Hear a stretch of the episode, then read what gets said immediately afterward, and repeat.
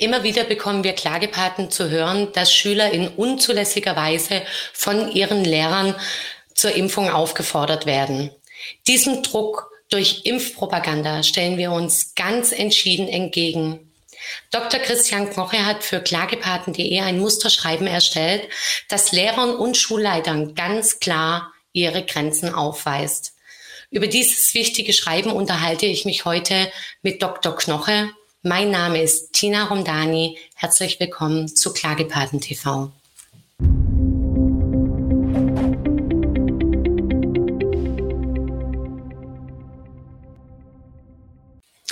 Rechtsanwalt Dr. Christian Knoche hat in seiner alltäglichen Praxis viel mit Kindern zu tun, die in der Schule unter Druck gesetzt werden.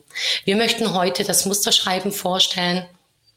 Dieses Musterschreiben hält eine Unterlassungsaufforderung für Lehrer, die an den Schulen für Corona-Impfungen werben und somit unzulässig dein Kind unter Druck setzen.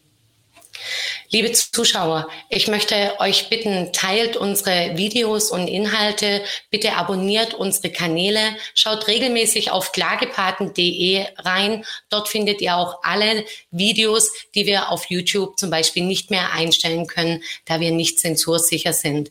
Aber unsere Homepage ist zensursicher und hier findet ihr auch den Spenden-Button, wo ihr uns weiterhin tatkräftig unterstützen könnt, denn durch eure Spenden ist unsere Arbeit möglich. Vielen Dank. So, jetzt hole ich Christian Knoche an Bord. Hallo Christian. Hallo Tina, herzliche Grüße in den Süden. Danke, danke. Und ich nach, schick sie nach oben. Ja. Christian, ich möchte mich ganz, ganz herzlich bedanken, dass du auf diesen Hilferuf reagiert hast, denn wir haben in der letzten Zeit wirklich vermehrt Rückmeldungen bekommen, auch Schreiben von Schulen bekommen. Lehrer machen Impfpropaganda, Lehrer fordern zum Impfen auf, fordern Schüler auf, mit den Eltern darüber zu reden. Schulen ähm, bestellen Impfmobile oder schicken Schreiben an die Elternschaft raus und fordern auch ganz klar ähm, die Teilnahme an den ach so heilbringenden Impfungen. Und ähm, oftmals ähm, fühlen sich die Kinder enormst unter Druck. Es kommen Aussagen wie, wenn nicht alle geimpft sind, dann oder wenn du dich nicht impfen lässt, dann. Und daraufhin haben wir unseren Hilferuf an dich weitergeleitet. Ähm, meine erste Frage wäre, kommt es in der täglichen Praxis als Rechtsanwalt häufig vor, dass Kinder in den Schulen unter Druck gesetzt werden und auch zur Impfung gedrängt werden. Ist das jetzt bei dir quasi schon akut als Fall gelandet? Ja, natürlich häufen sich diese Fälle. Äh, Kinder werden ja in den letzten Wochen und Monaten, muss man sagen, in den Schulen massiv unter Druck gesetzt. Erst durch die ähm, Maskenpflicht, dann durch die äh, Testereien und ähm, jetzt mitunter auch ganz unverblümt durch Impfempfehlungen von Lehrern ähm, oder auch von Schulleitern.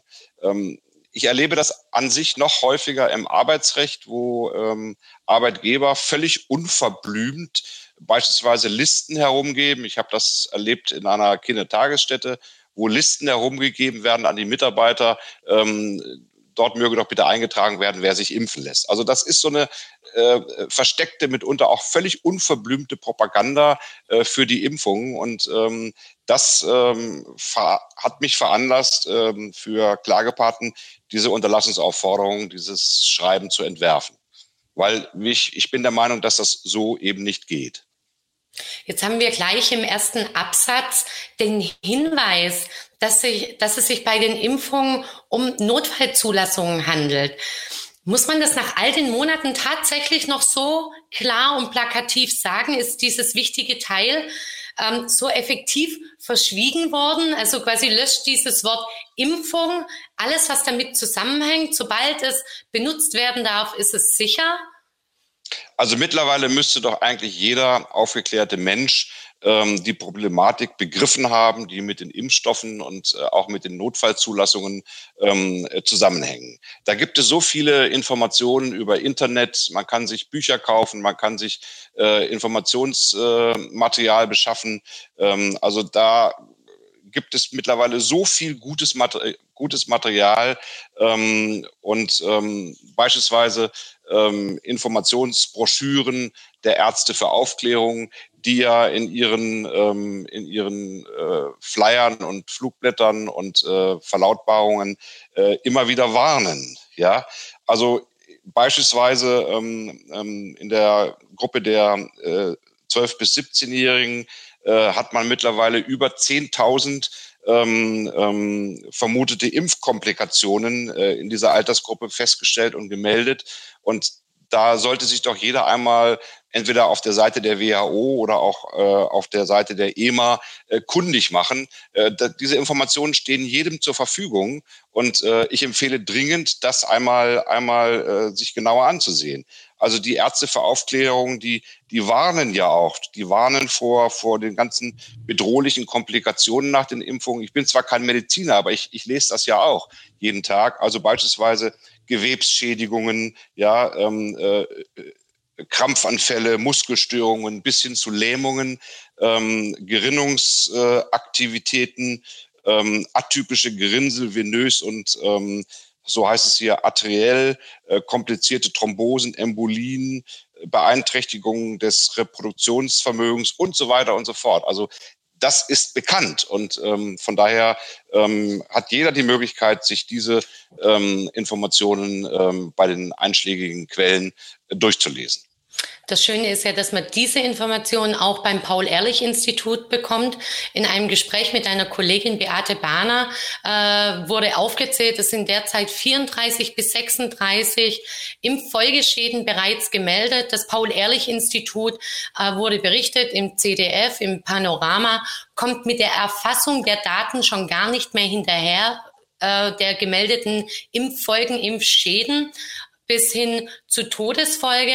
Das heißt, dass hier offensichtlich mit einem gefährlichen Stoff agiert wird, ist für jeden, ob es die Mainstream-Medien oder alternative Informationenquellen sind, zugänglich und dementsprechend bewegt man sich doch auch auf ähm, dünnem Eis, würde ich jetzt mal sagen, wenn man als Lehrer uninformiert ähm, diese Impfung den Kindern nahebringen möchte. Ja, also ich will vielleicht nochmal einen Satz davor sagen. Also ich kann dieses Argument äh, angesichts der vielen Nebenwirkungen und der, der, der, der, der Schäden, die, die befürchtet werden, die auch schon dokumentiert sind, kann das Argument überhaupt nicht mehr verstehen, wenn gesagt wird, ja, ich will meine Freiheit wieder haben, ähm, deshalb lasse ich mich impfen. Das ist für mich nicht nachvollziehbar. Das ist ein so unglaublich dummer Satz. Ähm, ähm, ich äh, bin nur erschrocken, wenn ich, wenn ich äh, so etwas höre. Aber scheinbar scheint ja hier die Impfpropaganda ganz gut zu wirken. Was die Lehrer und die Schulleitung angeht, ja, äh, ich denke, das steht ihnen nicht zu, hier Partei zu ergreifen. Das ist ja auch ein Punkt, das wir im Schreiben aufnehmen. Aber zuerst, wie ist die Argumentation der Unterlassungsklage im Detail? Kannst du uns das Schreiben mal ein bisschen näher bringen? Ja, Ausgangspunkt ist nach wie vor, ähm, dass es bislang keine Studien über Nebenwirkungen oder Langzeitfolgen der, der Impfungen gibt. Ähm, und ähm, deshalb haben sich die ähm, Lehrer und Schulleitungen da auch bitte zurückzuhalten. Das ist nicht ihre originäre Aufgabe.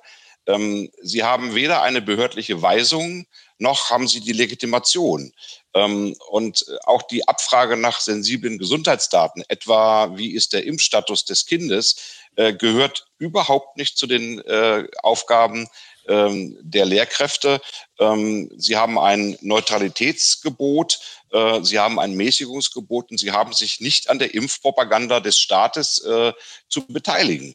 Ähm, und ähm, dazu kommt, und das ist meines Erachtens das Entscheidende, ähm, die Empfehlung einer Impfung, wenn sie denn empfohlen wird angesichts der momentanen unklaren Situation, ist wie gesagt nicht Aufgabe des Lehrers oder des Schulleiters, sondern es ist die Aufgabe eines Mediziners oder einer Medizinerin.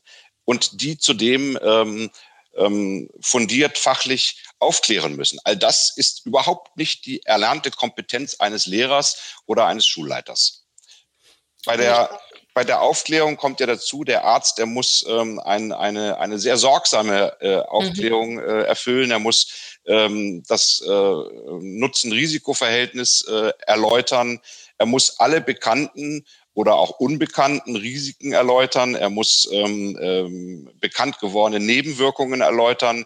Ähm, er muss auch ähm, äh, auf das Todesfallrisiko hinweisen. Ähm, und die ärztliche Aufklärung, die darf auch nicht gerade mal so drei oder fünf Minuten vor der eigentlichen Impfung erfolgen, sondern sie muss rechtzeitig erfolgen. Ähm, und ähm, man sagt, je, je früher, desto besser. Und ähm, bei, bei Kindern ähm, empfehlen die Ärzte für Aufklärung mindestens eine Woche vor der Impfung, damit äh, die Eltern ausreichend Zeit haben, ähm, äh, Nutzen und Risiko gegeneinander abzuwägen.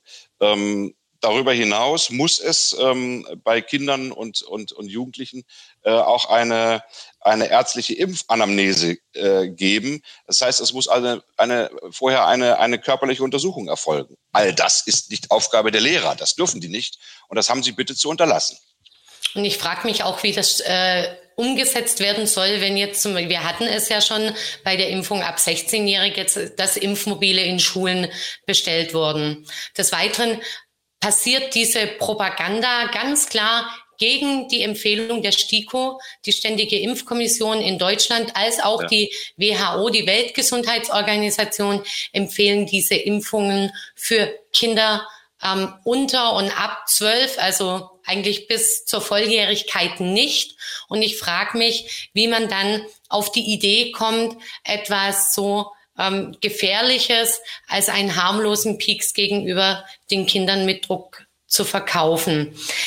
Jetzt ist in dem Schreiben besonders der erste Teil wichtig. Also es kam zu der Situation, wo das Kind in der Schule vom Lehrer aufgefordert wurde, in welcher Art auch immer, entweder den Impfstatus preiszugeben, sich impfen zu lassen. Wie gesagt, äh, das Beispiel, wenn sich nicht alle impfen lassen, dann muss die Klasse weiter Maske tragen. Oder wenn du dich nicht impfen lässt, dann musst du im Sommer Maske tragen und es wird viel zu heiß. Red dann nochmal mit deinen Eltern. Das sind alles so Schilderungen, Argumentationen, die bei uns reingeflattert sind. Jetzt sollen die Eltern den Vorfall schildern. Kannst du uns da Tipps zur Formulierung geben, den Eltern noch was an die Seite stellen, wenn sie diesen Vorfall schildern, der sich in der Schule zugetragen hat? Ja, also diese Sachverhaltsschilderung sollte möglichst genau sein. Ähm, Kinder sind ähm, ja immer sehr ehrlich und sie sollten das, was sie erleben, in der Schulklasse oder vor dem Unterricht, was sie da erlebt haben, möglichst genau den Eltern schildern. Und das sollte auch eine sehr präzise und gute äh, Sachverhaltsschilderung dann, äh, dann werden. Ähm, die Juristen, die ja dann häufig mit diesen Unterlassungserklärungen zu tun haben, die brauchen einen präzisen, einen genauen und präzisen Sachverhalt.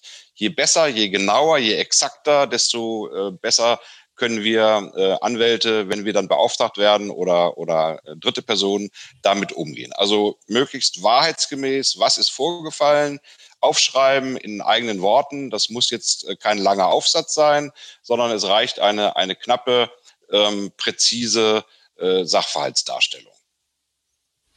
Okay, dann ist das äh, Schreiben fertig und was rätst du den Eltern? Gehe ich zum Briefkasten oder zur Schule und überreiche das Schreiben persönlich?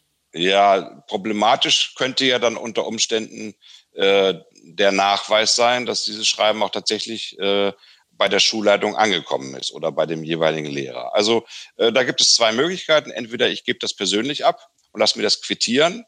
Äh, wenn ich diesen Aufwand nicht unbedingt äh, haben will, dann, äh, äh, dann schicke ich dieses Schreiben per Einwurf einschreiben ähm, ähm, an, an den Lehrer oder an die, an die Schulleitung. Ja, man kann es auch per Fax schicken, dann hat man, wer ein Telefaxgerät zu Hause hat, der hat ja dann unmittelbar den Faxnachweis. Das ist immer das Beste. Also ich stelle immer am liebsten äh, per Telefax zu. Wenn das nicht geht, nehme ich das Einwurf einschreiben. Nicht einschreiben mit Rückschein, weil der Rückschein mitunter dann einfach nicht zurückgeschickt wird.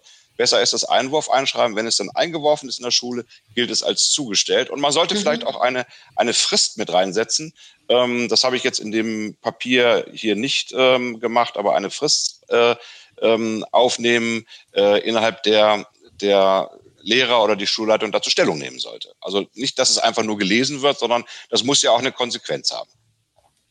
Wenn man jetzt im guten Umgang mit der Schule ist, ist natürlich immer die Möglichkeit, in die Schule zu gehen und das Gespräch zu suchen und ganz klar sagen, es tut mir leid, das und das ist vorgefallen.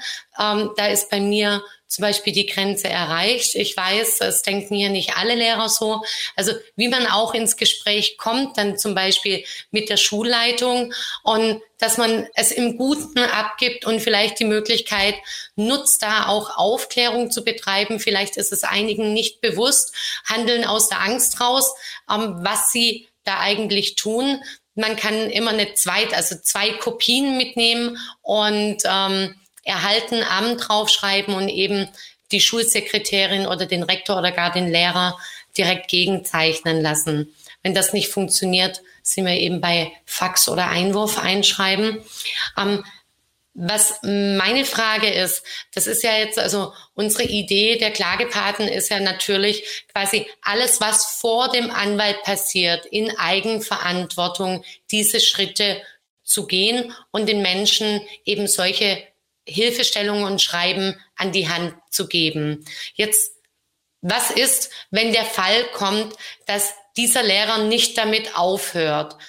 Wie oft kann ich das machen, beziehungsweise wo ist dann der Punkt, wo wir eben nicht mehr ein Unterlassungsschreiben haben, sondern einen Schritt weitergehen und uns dieses Dokument dann aber für die Dokumentation des bisherigen Geschehens hilft? Ja, wir bewegen uns ja hier im Bereich des Unterlassungsrechts. Ähm, und da ähm, hat sich in den letzten Jahren oder eigentlich Jahrzehnten schon Folgendes herauskristallisiert. An sich ist bereits der erste Verstoß, also das erste nicht rechtmäßige Handeln, ich sag mal hier Verstoß des Lehrers gegen das Neutralitätsgebot oder auch gegen das Mäßigungsverbot, ist bereits der erste Verstoß ähm, Anlass genug für ein juristisches Handeln. Ähm, man sagt im Unterlassungsrecht, der, der Erstverstoß, der äh, begründet bereits die Wiederholungsgefahr. Also mache ich einmal so einen Fehler, dann wird äh, mehr oder weniger unterstellt, dann passiert das auch ein weiteres Mal. Mhm. Ähm, das muss man erstmal dazu wissen. Ähm, auf der anderen Seite muss man nun nicht gleich äh, mit, ähm, mit dem ganz scharfen äh, Schwert oder mit dem mit dem äh, Geschütz eines Anwalts kommen. Ähm, spätestens aber, wenn das sich wiederholt, wenn es also ein zweites Mal ähm, ähm, hier eine, eine äh, Impfpropaganda äh, seitens der Schulleitung oder der Lehrer gibt, ähm, empfehle ich dann doch, äh, juristisch dagegen vorzugehen. Und da gibt es mehrere Möglichkeiten. Also die erste Möglichkeit ist, dass man sich dann ähm, beschwerdeführend an ähm, die staatlichen Schulämter, also das jeweils staatliche Schulamt, zuständige Schulamt wendet, beschwerdeführend und äh, darauf hinweist, dass das so nicht geht, ähm, dass die Schule ein Neutralitätsgebot hat. Ähm, also das bedeutet, ein, ein, ein Lehrer darf sich ja nicht äh, parteipolitisch äußern, ja. Mhm. Aber unterstützt er jetzt beispielsweise die eine Kampagne der, der, der Bundesregierung, hier also die, diese, diese Impfkampagne, die ja Land auf Land ab betrieben wird, dann handelt er für meine Begriffe eindeutig parteipolitisch. Also, und das hat er zu unterlassen. Das ist nicht die Aufgabe. Er hat die Aufgabe, ähm, Pädagogik ähm, äh, durchzuführen und, und, und, und, zu, und, und zu unterrichten, nicht aber eine Impfpropaganda einer, einer ähm, politisch gewählten Regierung zu unterstützen. Ja, und andere Möglichkeit äh, wäre auch eine Dienstaufsichtsbeschwerde, dann entweder gegen den ähm, äh, Schulleiter, je nachdem, wer es veranlasst hat, oder gegen den Lehrer. Ähm, oder letztendlich, wenn das alles nichts nützt, dann ähm, muss so ein Fall ähm, zum Gericht. Dann muss man eben klagen und sich dagegen verwahren. Also das. Dann klage dann, ich auf Unterlassung. Ja. Okay. Dann wird auf Unterlassung geklagt, beziehungsweise Verletzung der, der Dienstpflichten des, ähm, des ähm, Lehrkörpers oder der Lehrkraft oder, mhm. oder auch des Schulleiters. Okay, das heißt, wir haben jetzt recht schön und sauber dank deiner Unterstützung aufgezeichnet, was sind die Schritte zu tun mit diesem Dokument, wenn es zu so einem Vorfall kommt bei euch in der Schule oder eben bereits kam. Ich möchte euch auch bitten, dieses Schreiben großzügig zu verteilen, vielleicht auch in die Klassenchats, denn es gibt viele Eltern, ähm, die von zu Hause gar nicht mitkriegen, was im Schulalltag passiert und dann doch überrascht sind, wenn sie zum Beispiel mal das Thema ansprechen und die Kinder dann erzählen, dass das eben schon häufig, häufig angesprochen wurde von verschiedenen Lehrern im Unterricht. Das ist das eine. Und andere Eltern haben dann eben auch die Möglichkeit, vielleicht mal ein bisschen raus aus der Blase, ähm, sich mit dem Thema auseinanderzusetzen und mitzubekommen, was derzeit an den deutschen Schulen passiert. Im Anschluss, also falls das erneut passieren sollte, ist man an dem Punkt, wo man Rechtsbeistand konsultieren sollte. Und bis dahin begleiten wir uns. Dann ist es aber auch ganz wichtig, dass eben, wie der Christian gesagt hat, dieser Sachverhalt wirklich ganz sauber und detailliert aufgezeichnet ist. Das heißt, durch diese Schreiben habt ihr dann schon immer diese schrittweise Dokumentation, die man schön als Bündel dem Anwalt übergeben kann. Und der hat die Arbeit um einiges einfacher. Christian, ich bedanke mich herzlich bei dir für dieses Musterschreiben. Gerne, Was wäre ja. als Schlusswort deiner Empfehlung nach, also für die Lehrer im Umgang mit den Impfungen wichtig?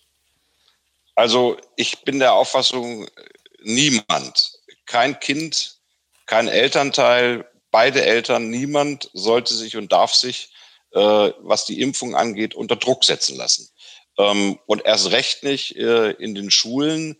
Ähm, die Impfung ist freiwilliger Natur und ähm, jeder Druck, der da hier aufgebaut wird, ähm, hat bitte zu unterbleiben.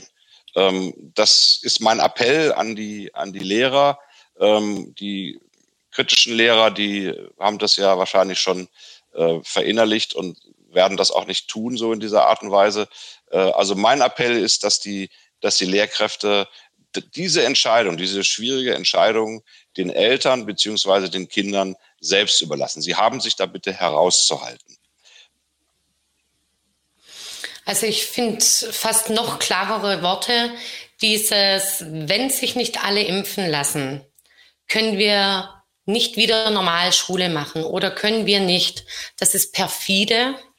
Und ja. ähm, wir reden hier über Kinder, die von Lehrern, wo immer auch ein Loyalitätskonflikt vorhanden ist, ähm, beeinflusst und manipuliert werden. Und mein Appell an die Lehrer ist, sich aus der Impfthematik und Aufklärungsthematik rauszuhalten, das den Fachleuten zu überlassen, den Ärzten, die hoffentlich eine ordentliche Impfaufklärung machen und all die 36 Punkte, die beim Paul-Ehrlich-Institut schon als Impffolgeschäden gemeldet sind, jedem Impfling ganz genau erklären und ähm, sich auf die Aufgaben konzentrieren, unsere Kinder in der Schule durch diese schwierige Zeit ähm, zu begleiten im pädagogischen Sinne und nicht in der Gesundheitspropaganda. Christian, ich bedanke mich herzlich für deine Unterstützung. Danke, dass du so schnell für uns bereit warst, uns unter die Arme zu greifen. Und wir sehen uns wahrscheinlich bald wieder zu anderen aktuellen Themen, immer mit der Hoffnung verbunden, dass wir uns nie wieder aus solchen Gründen treffen. Ja. Aber ein, sehr zweimal wird es noch sein, ne? Ja, sehr gerne ich stehe euch dann sehr gerne zur Verfügung. Herzliche Grüße noch einmal und auch äh, danke an, an euch, dass ich ähm, dieses, diese Plattform auch nutzen kann. Es ist mir auch selber ein großes Anliegen, ähm, in den Schulen für äh, bessere und klarere Verhältnisse zu sorgen. Jetzt fällt ja Gott sei Dank ähm, so nach und nach die Maskenpflicht. Man muss es abwarten. Äh, möge sie nie wieder eingeführt werden in den Schulen. Naja, also hier im Süden, der unser äh, Ministerpräsident, der Herr Kretschmer, hat schon gesagt, ähm, nach den Sommerferien wird eine inzidenzunabhängige Maskenpflicht eingeführt. Ach ja. Ja, also ich wollte jetzt nicht zum Schluss deine Hoffnung zerstören, aber ich habe immer noch die Hoffnung, dass die Eltern irgendwann Stopp sagen, dass die Eltern sich nicht mehr darauf verlassen, dass es eben die Anwälte klären, denn es ist ganz klar, solange ihr Anwälte nicht in jedem Bundesland auf 30, 40, 50.000 Eltern zeigen könnt oder, das ist das Minimum, muss ich ganz ehrlich sagen, und sagen kann, Hier, für diese Menschen spreche ich. Diese Eltern schicken ihre Kinder unter diesen Bedingungen nicht mehr in die Schule. Solange wird es nicht funktionieren können. Man kann nicht die Schlachten für andere schlagen und man kann nicht die Verantwortung von anderen übernehmen. Daher ist meine große Hoffnung, dass immer mehr Menschen und Eltern in die Eigenverantwortung gehen, auch wenn es bedeutet, dass eventuell Konsequenzen auf sie zukommen und einfach ganz klar kommunizieren, ich mache da nicht mit. Genau. So, das war das Schlusswort, glaube ich. Ja. Christian, herzlichen Dank und an euch da draußen herzlichen Dank fürs Zuschauen. Bitte lasst euch das durch den Kopf gehen. Ähm, es gibt ganz, ganz viele Eltern, die ihre Grenze immer weiter nach äh, oben verlegen. Es waren erst die Masken, dann das Testen, dann das Impfen. Und ich weiß aus eigener Erfahrung, dass es einen großen, großen Einschnitt in die alltägliche Routine mit sich bringt und man sich umstellen, umgewöhnen muss und dass es ein Prozess ist, der sich aber auch lohnt. Und ich möchte euch wirklich bitten, nochmal ganz tief in euch reinzugehen und Möglichkeiten suchen. Es gibt immer mehr Netzwerke. Wir werden auch zeitnah bei Klagepaten über ganz verschiedene Möglichkeiten berichten, so dass ihr über die Sommerferien, die jetzt starten, euch vielleicht etwas aufbauen könnt, das den Kindern einen traumatisierenden Alltag in der Schule an den Plätzen mit Masken, mit Abstand, wo Corona das Hauptthema und die Hygieneregeln den Alltag bestimmen, ersparen könnt. Das wäre mein Herzenswunsch an euch.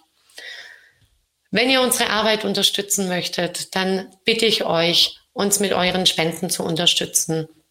Diese ganze Aufklärungsarbeit, Musterschreiben und Unterstützung, die wir euch zur Verfügung stellen können, lebt durch eure Spenden. Und ich möchte euch bitten, vielleicht auch einen kleinen Dauerauftrag zu machen. Und wenn es ein, zwei Euro im Monat sind, gibt uns das Planungssicherheit und wir können mit unserer Arbeit kontinuierlich weitermachen. Herzlichen Dank an euch da draußen und wir sehen uns bald wieder zu einer neuen Folge Klagepaten TV. Eure Tina.